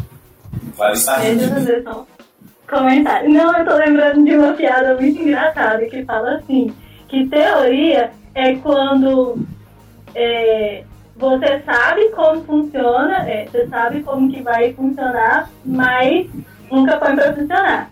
Prática é quando funciona, mas você não sabe como. E nosso laboratório nós juntamos a prática e a teoria. Nada funciona e ninguém sabe explicar. Eu lembrei dessa piada agora. Eu só queria também deixar um adendo aqui, que eu falei da questão da prática na faculdade, eu peguei prática na faculdade, mas como eu não tinha contato nenhum com eletrônica, eu não tinha contato nenhum dessa área antes de entrar na faculdade, eu achei que eu ia ter o passo a passo ali, eu achei que eu ia aprender, é, ter aula de pega seu Arduino, coloca isso, coloca aquilo, faz essa montagem, assim, eu pensei que fosse mais, mais detalhado a prática, mas foi mais, assim, passou mais rápido. A gente tem que ter ali o básico. Era isso que eu queria colocar, pra não ficar dúvida. Na minha faculdade teve prática, mas não do jeito que eu pensava que seria. E você, Cristiane, o que você tem a dizer sobre? Os dois são importantes. A teoria vai ensinar o que deve ser feito e a prática te dá esse esse, essa prática, né? Tipo, essa noção do que, que de como fazer as coisas realmente funcionar. Sei lá, quer dizer a Paulo Freire, né? Que teoria e prática. Bom, eu, para falar a verdade, eu tenho um paper falando sobre técnicas de ensino, que a gente, na equipe de robótica, a gente trabalhava com alunos do ensino médio e a gente produziu um paper falando sobre o aprendizado baseado em problemas e aplicação do STEAM, né? E lá a gente também comprovou que é o seguinte, o ensino prático, por mais que a gente precisa da teoria junto, o bom da prática é que você estimula e aumenta a motivação dos alunos. A gente conseguiu quantizar isso até pelas notas que os alunos estavam tirando na, nas aulas dele do ensino médio. Os alunos que entraram na equipe robótica conseguiram aumentar suas notas, inclusive passar e é, passou em vestibular mais fácil, outros conseguiram bolsa a partir da equipe robótica. Então, uma coisa que eu defendo muito, muito é essa ideia do aprendizado baseado em problemas que vem com a ideia da cultura maker e robótica educacional e tudo isso. É, mas não tem muito a ver com a questão de fazer projetos de fundo de quintal, né? É, eu queria fazer, falar de outra pergunta aqui também, que é a do Rex, que é um comentário que ele fez sobre a questão da engenharia, que é, eu acho que engenharia é, que engenheiro é cientista. Na verdade, acho até que para ser cientista nem precisa ter curso superior. Aí tem mais um segundo. Se uma pessoa não tem nem um segundo grau, mas estudar no fundo de casa e cria um mecanismo inovador, por exemplo, que resolve vários problemas, para mim essa pessoa é um cientista. É, eu tenho alguns adendos nessa, nessa frase, porque eu acredito que a ciência ela vai ser sempre baseada no método científico. Então, eu acredito que para a pessoa ser, é, ser, de fato um cientista, ela tem que ter as pesquisas dela e as coisas que ela faz baseada no método científico. Porque nesse caso, por exemplo, a pessoa criou algum dispositivo inovador que ajuda muita gente, ele não se torna um cientista, ele é um inventor. Pode é. ser um gênio, ambos podem ser gênios, mas é, é diferente é que entre o inventor e o cientista. Um está produzindo ciência e produzindo estímulos para estudo e desenvolvimento tecnológico, enquanto o outro, na tentativa e erro, foi lá e criou um dispositivo, mas ele não tem documentação, às vezes, nem de como funciona, nem criou na sorte, porque, por exemplo, vários, várias coisas que foram criadas, ou olha a história de vários dispositivos que foram inventados, eles foram inventados na sorte. Para mim tem esse detalhe. Eu acho que o cientista ele é como se fosse uma profissão. Igual, o, você pode desenvolver um projeto, você pode ser um maker e não ter uma faculdade, isso não te faz um engenheiro. Embora você consiga fazer um trabalho como um engenheiro, mas você não tem um título. E cientista, você pode ter o conhecimento científico, mas nem por isso você pode ser considerado um cientista. Eu posso estar errada, mas eu acredito que seja mais ou menos por essa linha? Que ele pode ajudar a gente melhor. Ah, acho que é mais ou menos isso mesmo. A pessoa que inventou alguma coisa na garagem, ela pode vir a ser um cientista, mas formalmente eu não consideraria ainda. O, o método científico, como o Wayne falou, é, é uma parte importante de fazer ciência, né? De diferenciar a ciência de achismo, de confirmar correlações que não são. Tipo, que correlações existem mesmo, né? E não são. Eu tô esperando a Cris falar de terraplanista. Eu tô esperando. Vamos aproveitar e vamos aproveitar e adicionar a piada aqui que o Vega colocou, que é o Adam Savage do Mike Buster disse que a diferença entre fazer ciência e fazer cagada é anotar tudo. E basicamente, na minha opinião, deixa eu até colocar aqui, na minha opinião, eu concordo com ele, porque não necessariamente o projeto que você faz ele tem que dar certo no final. Você também pode ensinar as pessoas como elas não devem fazer os projetos dela ou fazer os estudos dela. E isso é agradecer. Você fez uma cagada, documentou, a pessoa não vai fazer a mesma cagada que você. Eu acho que não é, não é muito por aí, não, cara. Eu Isso é uma experiência. É, mas assim, ó, pa- para pra pensar. Eu gosto muito de exemplos que ilustram, assim, sabe? Vocês já viram o Cosmos, né, e tal, eu acho que eles seguem um pouco essa pegada. É, a ciência, ela se baseia no método científico, e como tá todo mundo dizendo isso aí também, eu concordo. E eu sou muito fã do método científico porque ele coloca regras que não foram criadas, assim, de uma hora para outra, sabe?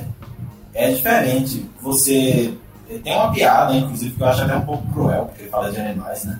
Mas, assim, que tem um cientista que ele, ele pe- pega uma aranha, aí ele vai, vai tirando patinhas da aranha e mandando ela andar. Anda, aranha, anda, aranha. Aí, quando ele tira todas as patas e ela não anda, ele anota, a aranha ficou surda quando perdeu as patas. E, tipo, não é assim, entendeu? Você tirou uma conclusão, beleza. Ali você tem um experimento e tirou sua conclusão. Mas o método científico, ele te protege da melhor maneira possível de você tirar uma conclusão errada, entende? E levando em consideração que os nossos sentidos são muito falhos. Um exemplo bom é que quando você vê a, a, a brisa do mar, você sente ela com as mãos, mas você não vê, entendeu? Então você não precisa. é, se você for depender da sua visão para provar isso, você vai incorrer em erro, né? Então eu acho que tipo, se você faz, desenvolve alguma coisa, anota, mas não segue o método científico, você pode estar criando um, um livro de histórias, entendeu? Mas um manual científico, um manual técnico, sei lá, um documento científico ele não vai ser, entendeu? Mas assim, eu não, não acho impossível uma pessoa inventar alguma coisa de garagem, estudar a metodologia científica é, por fora, entendeu? Sem ter formação e desenvolver um produto ou então um estudo científico, entendeu? Nada impede. Eu acho que título é uma coisa, mas o método científico ele deve ser sempre respeitado quando a gente fala de ciência. E aí vamos ver se a Cris, voltando, se ela vai falar de terraplanista. E Deixa eu só comentar aqui, é, que fizeram aí, aqui um, pra colocar lenha no, no, na fogueira. Ah, inclusive eu tenho um vídeo lá no meu canal falando de Arquimedes. E Arquimedes ele realmente não era cientista, Arquimedes era inventor, que é diferente. Ele cria, desenvolve equipamentos. Conhecimento de ciência ele tinha? Muito. É, tanto é que ele conseguiu, até hoje a gente usa mecanismos usados por ele. Mas ele não era cientista, ele era inventor. E o fato da pessoa. A questão do cientista, ele é muito de nome, igual às outras profissões, é assim que eu vejo. É, então a pessoa pode ter conhecimento científico, a pessoa escreve lá no, no, no caderno o conhecimento que ela tem, vamos supor, pegar uma pessoa de 70 anos e registrar todo o conhecimento dela, aquilo ali pode virar ciência. Aquilo ali é algo bem científico, mas não faz do escritor um cientista. Embora ele tenha ali desenvolvido equipamento, desenvolvido material científico. Ah, Então, o que eu acho foi que parte do método científico que vai diferenciar bastante é que a ciência, a gente, a ciência é, né, que é tipo, nossos pares revisam e criticam nossos trabalhos. E você só inventando alguma coisa, seja bobo, mas tá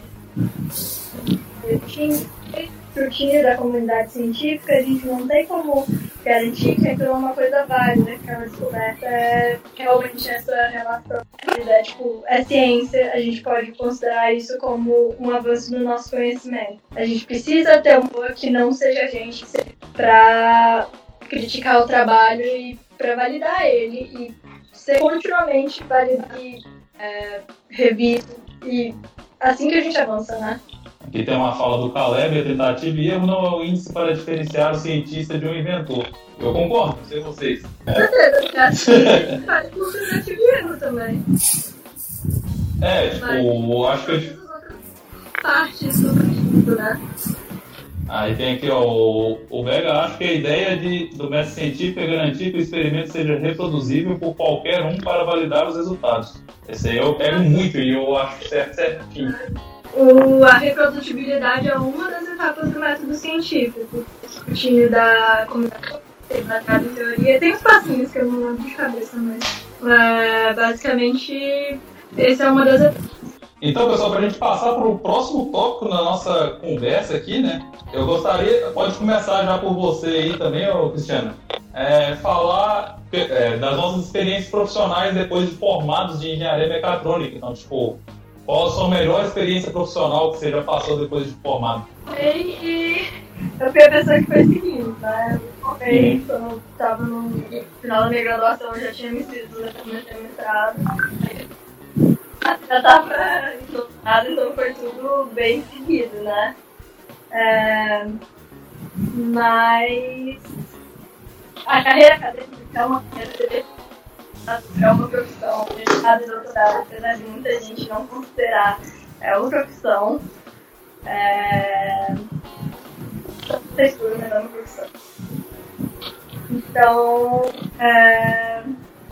eu acho que eu estou vivendo a melhor fase da minha carreira. Pra ser sincera, eu estou gostando bastante do doutorado. Gostei muito do ensaio, a pesquisa na Suíça, que foi sensacional também. É, mas eu gosto. Na verdade, agora, agora eu tô sendo muito porque eu tô em casa.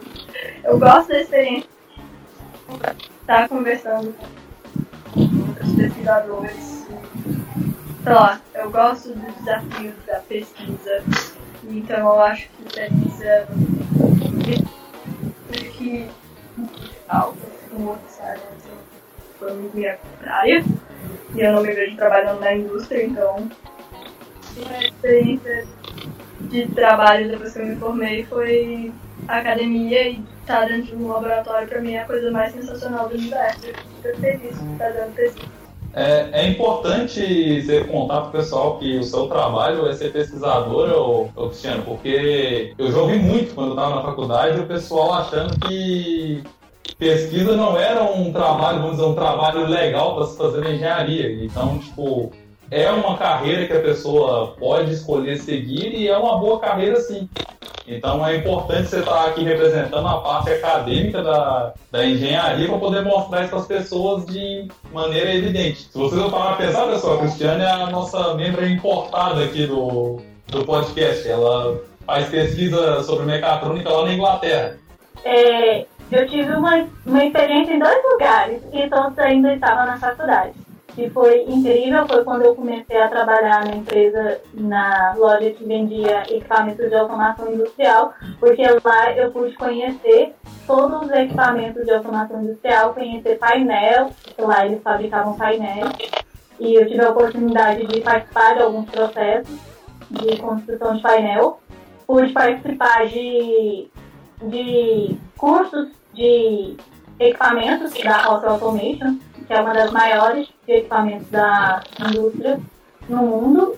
E depois eu fui para o estágio onde eu vi esses equipamentos em funcionamento. Então eu acho que os dois agregaram muito.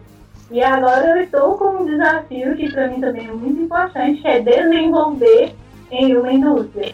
Então, eu vi primeiro o equipamento, depois eu vi ele funcionando e agora eu vou montar na indústria. Então acho que todos eles fazem muito, é, de extrema importância, eu considero todos eles.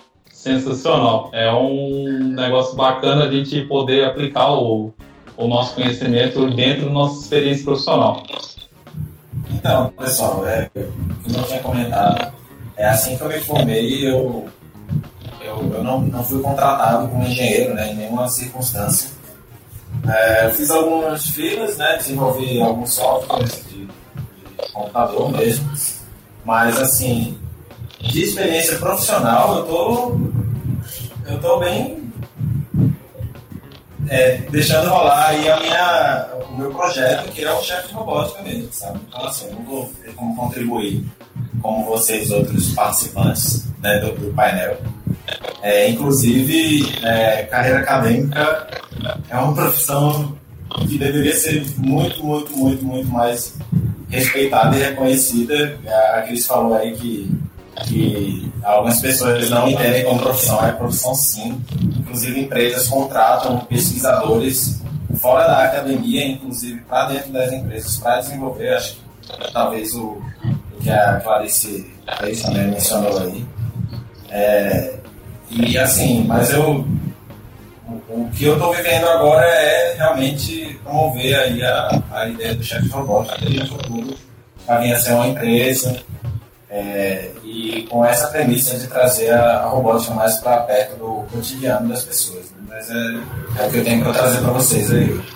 Da minha parte, as minhas melhores experiências profissionais que eu tive foram duas. Uma foi quando eu estava fazendo a minha primeira, meu primeiro desafio de ideias inovadoras, que com alguns colegas a gente estava abrindo uma startup de fabricação a laser com CNCs portáteis. A gente fez toda a parte de projeto, de documentação, teste. A gente já estava fabricando algumas peças ali antes de começar a vender as máquinas. E a minha segunda experiência foi no estágio, porque como eu sou uma pessoa bastante elétrica, assim, eu trabalhando junto com o pessoal, o pessoal da empresa resolveu confiar em mim e deixar eu tocar um projeto sozinho lá dentro do estágio. Então, eu fiz uma integração de instalação de máquinas para telefonia, configuração de telefone, é, teste automatizado, tudo tipo sozinho, só tirando dúvida com algumas equipes separadas e sem muita gente me me conduzindo ali, né? Então foi um negócio bem explorativo e que, para mim, no meu currículo, é o projeto que eu mais gosto, que é ter montado esse robô de teste. Uma das aplicações que esse robô de teste fez foi, por exemplo, automatizar, é, automatizar a autorização de todos os telefones do Ministério da Defesa, que eram um cliente da empresa que eu trabalhava e era um processo que demorava bastante para poder se fazer, tinha que fazer presencial e com, com esse projeto que eu fiz se fazia bem rápido ali e bem suave. Agora, continuando, pessoal, a gente falou bastante do nosso curso, da nossa formação. O que eu queria trazer agora, que foi uma das perguntas que rolou bem ali no início da live, que eu acho que vai ser bacana a gente compartilhar essa ideia, a gente definir para o pessoal o que, que seria engenharia mecatrônica e controle automação em si. Aqui a gente tem vários engenheiros mecatrônicos e também tem controle automação. Então eu acho legal a gente definir pessoal o que, que é e falar um pouco da diferença de cada um. É, então, tá. ao meu ver, assim, porque eu cheguei a pesquisar até por para ver, não existe engenharia mecatrônica ou engenharia de controle de automação. Se você fizer engenharia mecatrônica, você vai estar registrada como engenheiro de controle de automação. Se você fizer engenharia de controle de automação, vai ter com esse nome e você pode dizer sim que é um engenheiro mecatrônico. Uma expressão que eu ouvi de forma pejorativa e que eu amo usar para representar a gente, para ficar mais fácil da explicação, é a questão do pato. O pato que o povo falava assim, pato nada anda e voa, mas faz nada direito. Eu gosto de colocar o engenheiro mecatrônico como pato, sim, porque a gente vai ter o conhecimento ali da, da mecânica, da, ele, da eletrônica e da computação. Então a gente vai ter três meios ali para conhecimento. Então, se o problema é para meca mecânica, a gente sabe exatamente onde está. A gente não vai ter conhecimento a fundo, até porque é bastante complexo, a gente não é homem de ferro para ter domínio de todas elas. Mas é, você tendo um conhecimento ali, você consegue fazer. Não importa a o obstáculo, se é água, se é ar ou se é terra, você vai conseguir se trazer o seu objetivo final do, do seu problema, do seu projeto, usando esse, esses três meios. Então, eu acho realmente é isso. Normalmente vai ser de fato que, em resumo, é a prática. Ou seja, áreas, sabe, essas, essas áreas diferentes. Mas eu acho importante que a engenharia de controle tá, engenharia elétrica, pode ser uma sub-área, dá para fazer controle mecânico também, né? Mas vamos considerar uma sub-área da elétrica. Então, o curso de mecatrônica normalmente a gente vai ser generalista, apesar de poder ter um foco, um foco em mecânico, ou elétrico ou em alguma outra coisa, mas o engenheiro de controle estar focado na área de controle, que é uma área bem vasta, existe mil tipos diferentes. Então, é como eu falei mas o quiz da live. Você tem um sistema esse sistema vai ter um feedback, né, uma retroalimentação, e você vai usar essa retroalimentação com uma diferença para controlar a saída de trigger. Então, você pode controlar o volume de um tanque, você pode controlar a temperatura de uma casa, tipo um termostato. Então, e, e, e você quer a temperatura da sua casa a um certo valor, então você vai ter uma temperatura e que vai regular ter essa temperatura no, na referência que você quer. Então, a engenharia de controle pode ser cada coisa. Tudo mais. Então, por si só, é importante você ter conhecimento mecânico, elétrico, porque podem ser de vários tipos diferentes, né? Aí eu vou fazer síntese que, apesar de engenheiro mecatrônico ser generalista e aprender várias coisas de várias áreas, são disciplinas específicas. Assim como é uma coisa, uma coisa específica também, que está muito relacionada, né? É, que vem muito da ideia de sistemas automatizados. Né? É, então, é isso. Eles são a mesma coisa, mas são um pouco diferentes também. Olha só, é, eu não gostei não dessa comparação aí com o pato não. Eu não curti não. com essa ideia aí. Olha só, eu acho que a gente é, realmente a gente não se aprofunda tanto em, em eletricidade como engenheiro eletricista, é, em computação como engenheiro da computação, engenheiro é, mecânico, etc. Mas eu acho que esse é o ponto ideal, porque as coisas, à medida que vão se modernizando, eu vejo que, é, por exemplo, é, a galera da engenharia mecânica, ou, eu estou sendo assim bem generalista, tá, gente? De engenharia mecânica ou de qualquer outra engenharia que não está é, tão. Não, não tem esse ponto de vista que a gente tem, tem alguns obstáculos para se modernizarem. E vamos ser sinceros, né? O futuro é, é IoT, é, é, automação, e a gente está numa posição de privilégio nesse sentido, entende? Então, tipo assim, eu prefiro dizer que nós não somos engenheiros patos, nós somos engenheiros canivetes suíços. Então a gente tem, a gente tem, tipo. Ah, não, eu sei, coitado dos patinhos também, né? Não vou sacanear com eles, mas eu, mas a Clarice que, que, que, trouxe esse conceito aí para a nossa conversa, eu acho que ela entendeu que isso é um termo pejorativo e que as pessoas não, usam às vezes mesmo que como piada, mas às vezes para criticar a nossa formação, entendeu? Então eu acho que assim. Então, é... mas aí eu converso. É, bom, mas toda vez você tem que fazer esse trabalho de converter ideia e tal, não sei o quê. Mas eu prefiro pensar que nós temos assim um pacote de ferramentas e de habilidades que os outros cursos não vão ter, entendeu? Tipo, Isso é questão do posicionamento profissional, né? A gente tem é... que se posicionar para poder mostrar pelo que a gente veio. Pois é, justamente. Então, assim, é, é muito legal quando as pessoas perguntam, beleza, mas e aí, o engenheiro mecatrônico trabalha com o quê? eu prefiro responder o que, que você precisa que a gente trabalhe. Sacou? Que a gente faz tudo. É de tudo. É, pô, a gente faz tudo. O que você quiser que a gente trabalhe, a gente vai estar lá trabalhando, pô. A gente programa, a gente sabe dimensionar circuitos eletrônicos, a gente entende de mecânica, a gente entende de hardware, sacou? Então, Entende de integração, de integração, a gente. É, otimização de processo. sou suspeito para falar, mas. Eu não sei a vocês. engenharia- Eu não sei vocês, mas lá na, na Unip a gente pega até um pedacinho ali da, da civil, né? Que é aquela parte de, de rema, fazer ponte de macarrão. né? Eu, na minha opinião, eu gosto muito da definição do pato pelo seguinte detalhe. Eu queria. Não, eu vou explicar o porquê. A pessoa que chama o engenheiro mecatrônico de pato é porque ela não sabe o que é o pato. Se você parar para poder pensar, como é que um pato voa mal, sendo que na migração deles no inverno eles voam daqui para a África, por exemplo? Tem avião que não faz isso. Como é que o pato voa mal fazendo isso? Outra coisa que eu te desafio.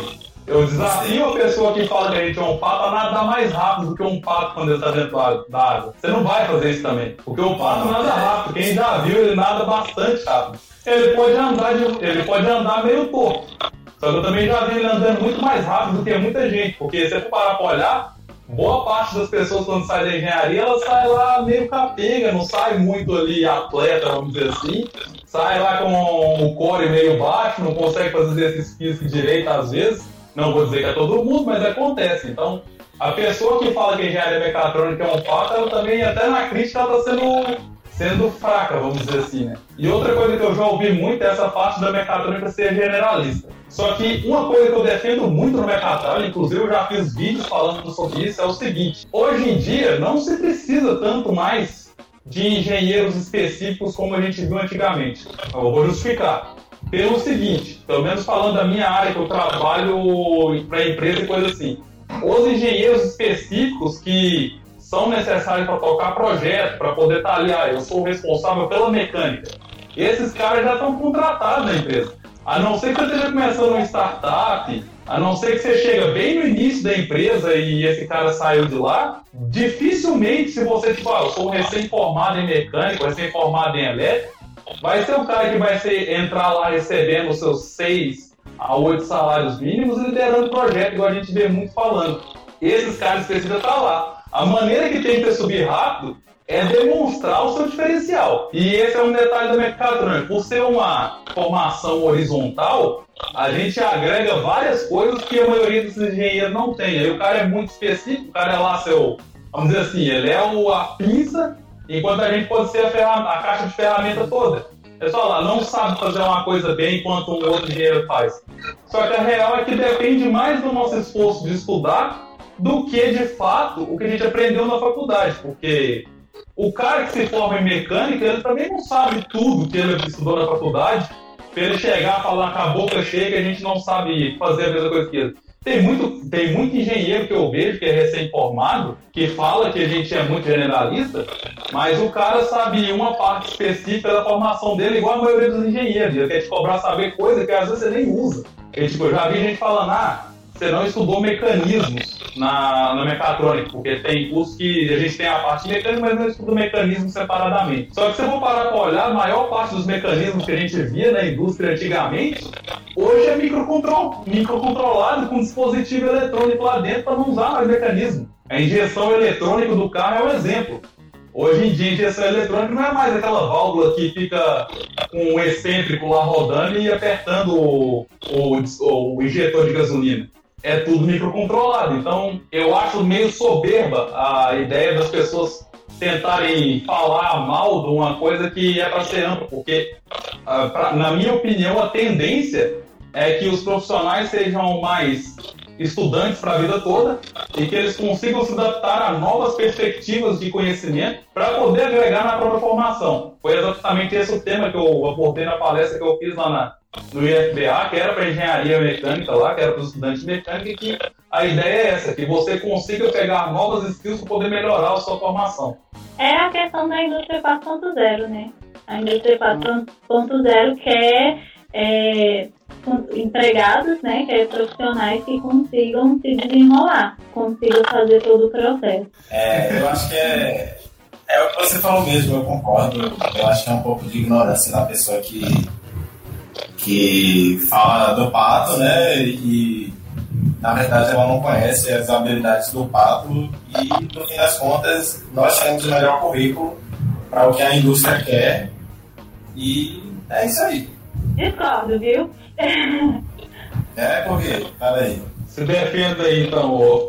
Eu, não, eu discordo assim, é, cada profissão tem lá seus valores e eu não acredito que a engenharia mecatrônica ela seja a melhor no ramo, até porque o CREA não reconhece muita gente e não deixa a gente assinar muita coisa, então a gente é muito Ainda. deixado de lado. Ainda. Ainda. Ainda. Mas assim, Never say never. Mas assim, é, mas eu acredito que todas as engenharias têm lá seu valor e tem seu mercado. A gente também não pode dizer que a gente consegue pegar as áreas deles, não. Então eu proponho um desafio. Eu quero que quem seja estudante de engenharia mecatrônica ou engenheiro vá lá no perfil da Clarice e comente no último post lá que engenharia mecatrônica é a melhor de todos. Hashtag mecatrônica forever. Vamos ver quanto bom. Se concorda, É respira. Clarice Barreto Reis. É isso aí. Eu amo mecatrônica, mas também reconheço que as outras também têm seus valores. Eu vou defender mecatrônica até o final. É, falando do assunto do CREA, que é um negócio que eu até passei batido e esqueci de falar, é, é importante para o pessoal que está fazendo mecatrônica também entender. O CREA é um conselho regional e ele não necessariamente ele está ligado com, todos os, com todas as regiões. É por isso que, por exemplo, em cada região, o reconhecimento do- da engenharia mecatrônica, controle e automação ou de outras engenharias está um pouco diferente. Por exemplo, aqui em Santa Catarina, é, é controle e automação entre parênteses mecatrônico. Aí tem outros lugares que fala que é engenharia elétrica com conhecimento em mecânica. É, ou então engenharia mecânica com especialização em elétrica. É o que colocam no- nos registros. Hoje em dia eu quero divulgar isso aqui porque é importante que mais pessoas estejam conscientes disso, que o presidente do CREA da Bahia, eu- isso foi informações de seguidores que passaram para a gente, que são empresários na Bahia, ele estava com políticas de adequação dessas, dessas formações horizontais. Que a ideia é o quê? Que a gente consiga, de fato, ter a nossa independência normativa. Que não seja mais essa bagunça e até para a gente conseguir definir melhor os cursos. Porque, na minha opinião, até já fiz vídeos falando disso ali no Mecatralha, a diferença crucial para mim entre mecatrônica e controle automação é o enfoque na mecânica. Eu, por exemplo, eu me formei em mecatrônica e eu fui para o chão de fábrica aprender fabricação mecânica. Estudei metrologia, tive duas matérias de metrologia, é, pro- é, processo de produto mecânico, projeto 3D, tive, tive várias cadeiras. Eu fiz um comparativo também no meu canal de du- duas grades curriculares, que foi a da UFMG para controle de automação e a do IFSC para engenharia mecatrônica. E você consegue ver algumas divergências. É lógico que não são tantas, mas a, a ideia é ali no, na parte profissional. Qual é o foco? Porque você consegue perceber só lendo ali o, a estrutura curricular que existe um foco. Então a ideia é que a gente consiga, através dessa, dessa disposição desse, do presidente do CREA da Bahia, conseguir, pelo menos lá na Bahia, a gente conseguir montar essa definição para os dois, montar a independência normativa e trabalhar para a definição do que, que seriam os custos para ser dividido, porque a partir do momento que a gente fizer em uma região, a gente pode tentar puxar para as outras e montar o nosso posicionamento profissional, que é o que importa e que a gente precisa nesse momento, para a gente conseguir esse respeito e esse reconhecimento, igual a Clarice falou. Então a gente deixar esse assunto para próxima live. Eu, eu acho bacana a gente falar disso na próxima live. Então, como eu estou de host hoje, eu abri, então eu vou fechar a live aqui.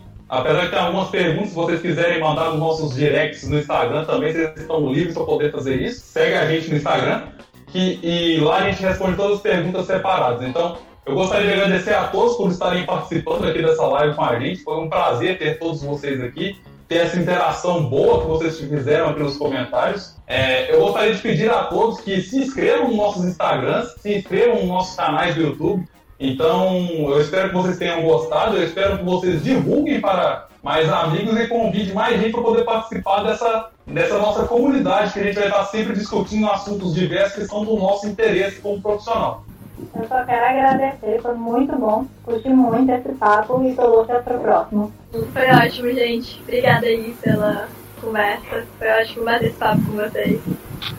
Para se ver no próximo. Gente, eu quero agradecer muito, muito, muito a vocês três e a todo mundo que está assistindo a gente e que acompanhou aqui, porque esse com certeza de longe será o melhor podcast, o melhor live da, da face da Terra e dos planetas internos, né? Tô brincando. Tô brincando nada. É, e eu queria, com certeza, pedir que vocês se inscrevam na- nos nossos canais e nos nossos Instagrams e, claro, né, claro que eu vou puxar a sardinha pro meu lado também. Entrem na comunidade Chefe de Robótica. Entrem na comunidade Chefe de Robótica. Tá lá o link na minha bio. Tá? E é só isso. Eu tô ansioso pela próxima. Um abraço pra todo mundo. O meu é Clarice Barreto Ende no Instagram e no YouTube é Ende Clarice Barreto. O meu é arroba robô.cris no Instagram. O meu é arroba Chef Robótica. Tudo junto. No Instagram. É, o meu também é Mecatraia, eu também tem lá na minha bio, que aí vocês entram lá no YouTube e já, ou no Instagram vocês já encontram a gente. Então, pra finalizar, como eu tô de host hoje, eu vou finalizar igual eu finalizo meus vídeos. Então é isso aí, pessoal. Valeu, Tones! Tamo junto!